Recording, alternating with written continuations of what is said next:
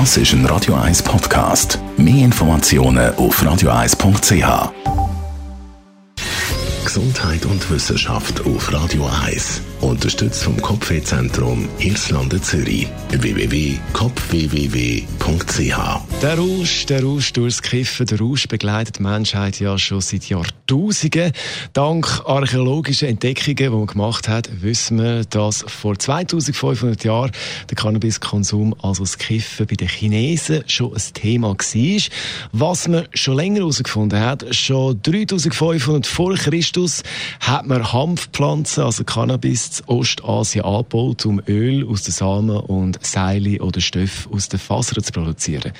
Seit wann allerdings Chinesen dann entdeckt hat, dass man das Ganze nachher rauchen und ziemlich heim wird, das ist unklar gewesen bis jetzt. Dank einer aktuellen Studie gibt es jetzt Licht und zwar äh, hat äh, das Cannabiskonsum, hat man sich da mit dem Cannabiskonsum im alten China intensiv beschäftigt. In dieser Studie Forscher vom Max Planck Institut für Menschheit Menschheitsgeschichte in Jena und die Chinesische Akademie für Sozialwissenschaften in Peking haben jetzt ihre Erkenntnis präsentiert zum Thema Kiffen und sie haben herausgefunden, dass man im alten China vor 2500 Jahren Hanfpflanzen bei Begräbnisritual verbrannt hat, also Beerdigungen und zwar ganz bewusst die, die richtig einfahren, also mit viel THC.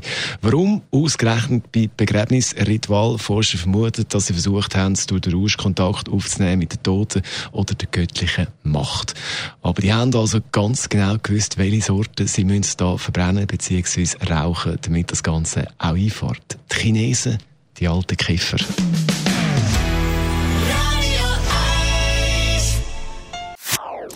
Das ist ein Radio 1 Podcast. Mehr Informationen auf radio1.ch.